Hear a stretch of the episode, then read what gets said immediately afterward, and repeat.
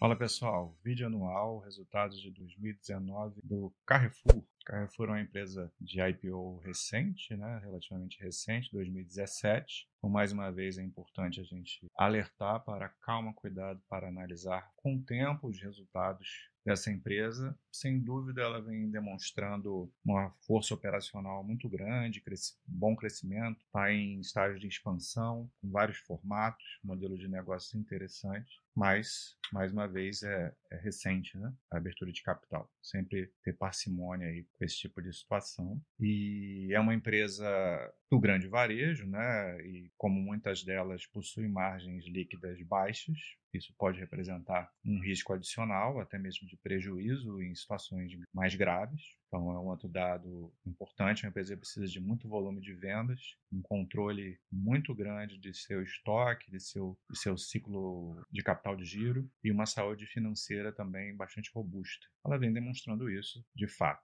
Então, essa primeira tela aqui mostra alguns detalhes do seu modelo de negócios. Né? Fala que ela está em franca expansão, adicionou 28 lojas em 2019, sendo 20 no Atacadão, que é um modelo de negócios que é o que representa a maior parte dos resultados dela, vou mostrar daqui a pouco. Tem essas multiformatos, né? lojas express, lojas menores, market. Tem a parte do e-commerce também que está crescendo muito. A gente vê aqui na, essa questão do, do online, né? do canal online, é, crescendo vendas brutas, é, 405% esse GMV aqui, que são essas receitas brutas de canais online, né, no e-commerce. Ela vem falando de uma transição alimentar, investindo mais em corredores com alimentos saudáveis. Isso é uma tendência, né? Tem acontecido aí, pelo menos nas grandes cidades. E muitas vezes são produtos que têm um ticket médio, um valor mais, mais de maior valor agregado. Tem a parte de serviços financeiros, é uma outra característica dessa empresa. Ela possui um banco próprio e consegue com isso fidelizar maior seu cliente, ter um controle maior de financiamento também e vai apresentar receitas provenientes desse modelo também. Que a gente vê algumas parcerias, né, inclusive com a Magalu, App e aquisições, né, uma aquisição importante aí da Macro, isso ainda não foi aprovado pelo CAD, está em processo, em vias de, pode agregar bastante valor aí para o modelo de negócio do Carrefour, né, muita sinergia por representar aí negócios do mesmo setor. Umas outras aquisições aqui menores, então, um momento aí bastante interessante da empresa. Aqui a gente vê até uma, um quadro um pouquinho mais amplo né, no tempo, que é sempre melhor a gente ver. Então a gente vê que o EBITDA desde o IPO vem crescendo, o EBITDA ajustado, com melhor controle de despesas operacionais, aqui o SGA, né, Serviços Gerais Administrativos, né, de despesas, despesas operacionais mesmo, sendo bem controladas, né, percentual, sobre as vendas líquidas se mantendo no mesmo nível aí nesses três anos, enquanto você vê receita crescendo. Então, com isso você vai ter ganho operacional, ganho de margem, o EBITDA é, sendo favorecido. Aqui ela fala da parte do atacadão, que é uma das fontes de receitas dela, né? ela divide em atacadão, é, no, no varejão mesmo lá, que é os hipermercados, né? nos seus diferentes formatos, daqui a pouco eu mostro, e tem também a parte financeira relacionada ao banco. Mas aqui o atacadão, que representa o maior percentual da, da receita do operacional do Carrefour, crescendo em 2019 9,3%, então tendo uma margem aí, aqui é o lucro bruto, né? O EBITDA está aqui do lado.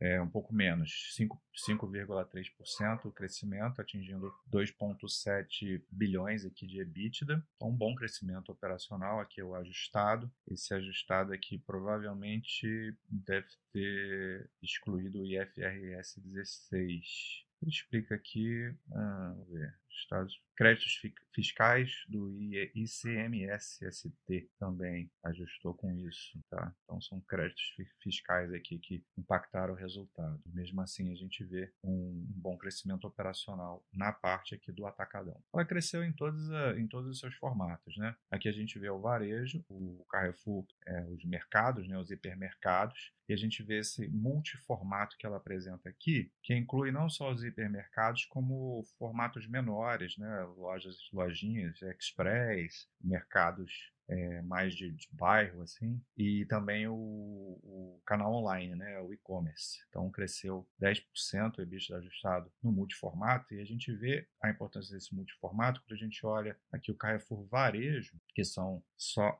acho que são só os hipermercados, né, e aqui inclui o e-commerce, é, teve uma pequena queda aqui no EBITDA ajustado. Então, esse multiformato realmente adicionou um crescimento muito grande, aí uma estratégia vencedora para a empresa. Aqui o canal bancário dela, você vê aqui um crescimento na carteira de crédito de 38%, a gente vê um crescimento no faturamento total de 28%, 38 milhões aqui, aqui são 38 bilhões, né? E a receita total também crescendo quase 20%, EBITDA também crescendo mais que 20%, 22,6%. Então, o canal, essa parte aqui de banco, também gerando resultados para ela. Então, acaba que ela ajuda em vários sentidos, né? Porque além de incrementar a receita e o EBITDA, ela também contribui para uma maior fidelidade do cliente e ela consegue gerir mais assim questões até de financiamentos, né? Então tem maior, maior controle sobre sobre seus recebimentos, então isso otimiza muito para ela. Ela consegue também receber o dinheiro mais rápido, né? Ter, ter uma restauração do seu caixa mais rápido com essas medidas, então são várias vantagens. Aqui é uma tela que mostra a parte de estrutura de capital. Ela tem uma estrutura de capital bastante equacionada, tem mais caixa do que dívida. Aqui ela apresenta aqui um endividamento de 2,8 bilhões. Eu não sei aqui se está excluído o IFRS 16. Ele, ele aumentou muito o passivo das empresas. Tenho falado isso em alguns vídeos. E a gente tem que olhar isso com atenção, porque às vezes parece que o endividamento está muito maior do que na verdade é. Só que esses passivos têm a ver com arrendamentos, com aluguéis. Então, todas as empresas que trabalham com muitas propriedades que não são delas, né? O negócio está naquela propriedade, então ela paga aluguel. E tem empresas que vão ter muito isso no seu modelo de negócios, como é o caso do varejo, elas vão apresentar aparentemente um aumento muito grande da dívida nesse ano que entrou o IFRS 16. Mas a gente não pode olhar a dívida dessa forma, porque isso, ela não, ela não, isso não são empréstimos novos que ela contraiu, que ela tem que pagar. Isso são meramente os compromissos que ela já pagava normalmente com o, as lojas, né? As lojas não são próprias, são alugadas. E isso é melhor, porque dá mais, enxuga mais a, a, a estrutura da, da empresa, né? Então, só que contabilmente vai aumentar a dívida. Então a gente tem, tem que sempre analisar isso de forma ajustada. De qualquer maneira, ela está com mais dinheiro em caixa do que é o seu endividamento. Então é bem tranquilo essa parte aqui para ela. Então é isso, resultado forte da empresa, né? Tendo é, crescimento, expansão de lojas. Ela teve, eu acabei não citando isso, até porque não aparece aqui nessa apresentação, mas o critério de SSS, crescimento de mesmas lojas, muito bom, acima da inflação. Então ela cresceu por conta também da adição de novas lojas em todos os seus formatos nas aquisições também, mas também no critério de mesmas lojas, que são aquelas operações que já existiam em 2018. É, se você pegar só essas, também esse teve esse crescimento acima da inflação. Então, resultado muito bom mesmo do Carrefour. Um abraço.